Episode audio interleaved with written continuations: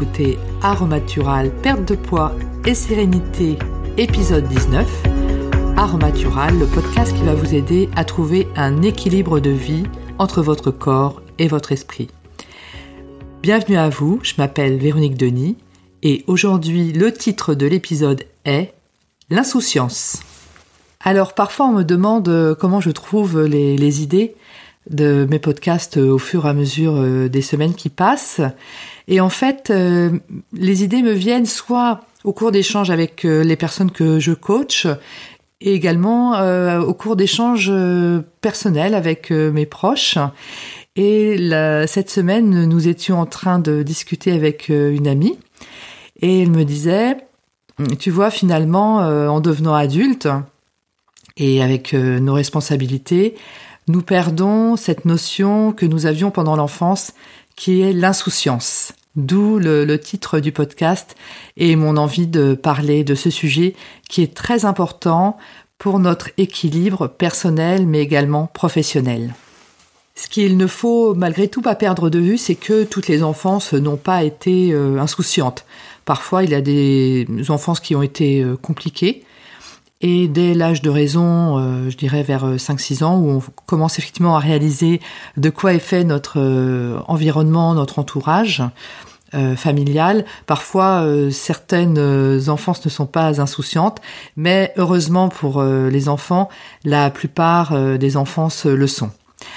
Alors effectivement, une fois que l'on devient adulte, donc on prend des responsabilités, on loue un appartement, on a des charges à, payer et euh, parfois on a des, enfants, donc on va devenir chargé de famille.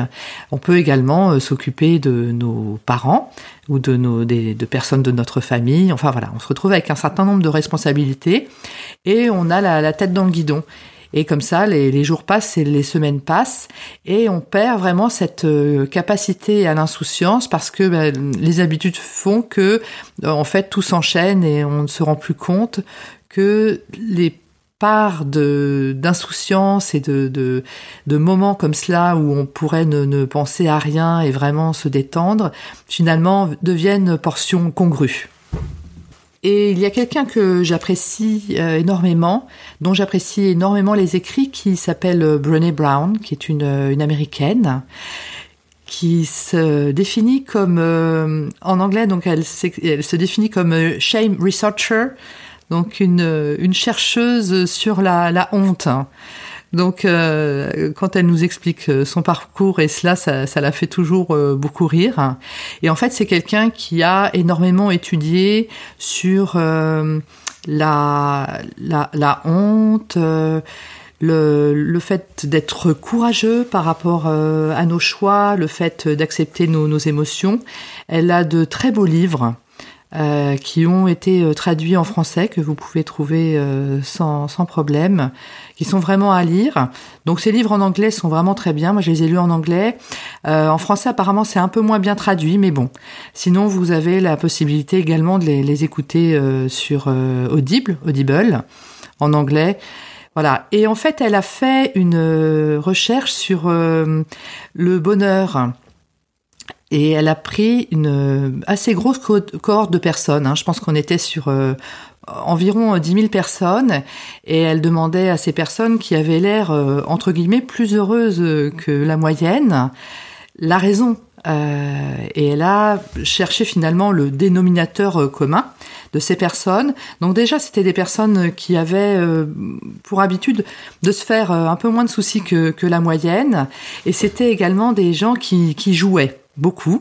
Donc euh, jouer, ben, ça peut être jouer au ballon, jouer à la balle avec, euh, voilà, peu importe, euh, tout type de jeu et qui avaient également des hobbies, donc qui savaient vraiment bien se ressourcer à, travers leurs activités euh, personnelles.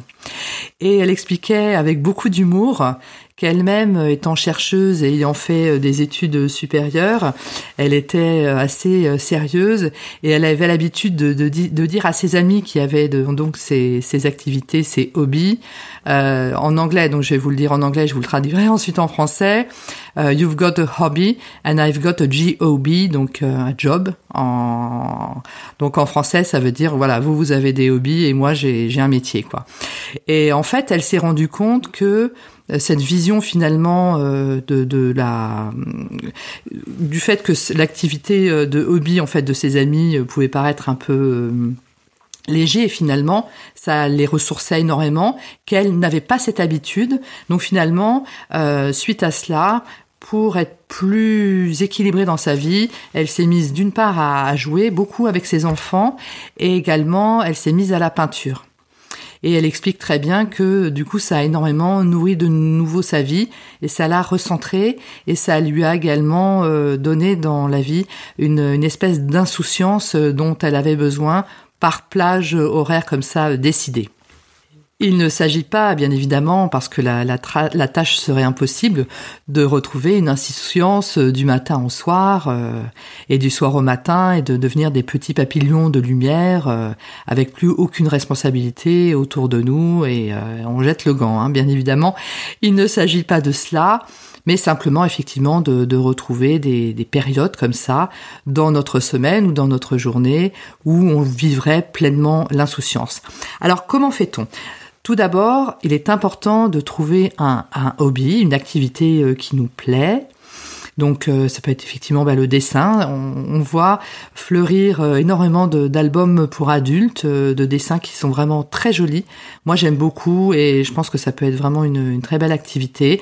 Ça peut être de la peinture via des cours ou simplement de la peinture selon son inspiration. Hein. Il n'y a pas de, il a pas de souci par rapport à ça. Ça peut être également euh, jouer avec euh, des animaux.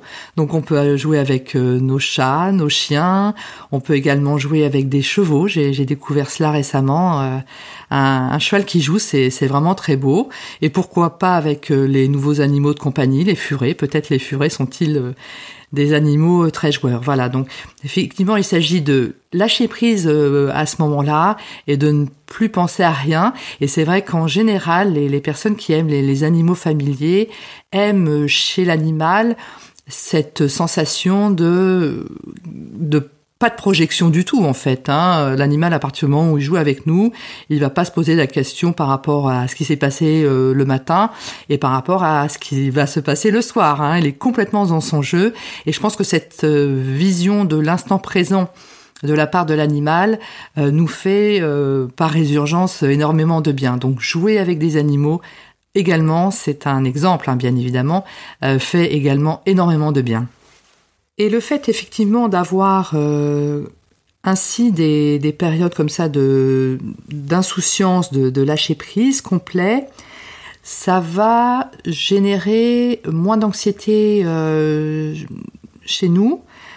On va être occupé à autre chose, donc on va avoir peut-être moins envie de grignoter parce que ben, on sera juste occupé à faire euh, autre chose, un de nos hobbies, à jouer, bien évidemment. Et ça va également reposer le cerveau, parce qu'en fait, le, être tout le temps sur la brèche comme ça, avec euh, des, des, des responsabilités, des soucis et tout, le, le, cerveau est toujours à 100 à l'heure et, euh, et ça épuise, hein, on n'en peut plus. Et le fait de lui donner comme ça des plages de, de relâche, le, cerveau, ça va, ça va lui faire du bien. Et ce qui est intéressant aussi par rapport au fait de retrouver des plages d'insouciance, c'est qu'en fait, ça peut permettre dans, situation, dans certaines situations de prendre euh, finalement des risques. Par exemple, si on souhaite, euh, par exemple, lancer un projet ou lancer un une entreprise, on ne sait pas trop où on va. Si on se projette trop finalement dans comment ça va se passer, euh, on, on, risque de se dire, ben voilà, ça va pas marcher, ou ça va être compliqué, ou ça va être dur. Alors que si on est davantage dans l'insouciance en disant, bon, ben on verra bien on, risque finalement de, prendre plus de prendre plus de risques par rapport à nos projets et de ce fait d'être plus euh, audacieuse ou audacieux dans euh, ce que l'on souhaiterait faire euh, dans l'avenir qui sortirait finalement des sentiers battus. Et finalement, c'est un petit peu ce que l'on faisait pendant notre enfance. C'est-à-dire que pendant notre enfance et notre adolescence, on n'avait pas la, l'expérience que l'on a aujourd'hui. Et donc, ben, on, se, projetait un petit peu comme ça euh, dans ce que l'on souhaitait faire, euh, en tête, sans a priori, parce qu'on n'avait pas cette, euh, toute cette expérience-là. Et finalement, cette expérience d'adulte, parfois dans certaines situations, peut, peut, nous freiner. Donc, voilà, retrouvons euh, par moment notre âme d'enfant. Cela fera énormément de bien à notre cerveau. Ce podcast est à présent terminé. Je vous remercie de votre attention et je vous dis à très bientôt.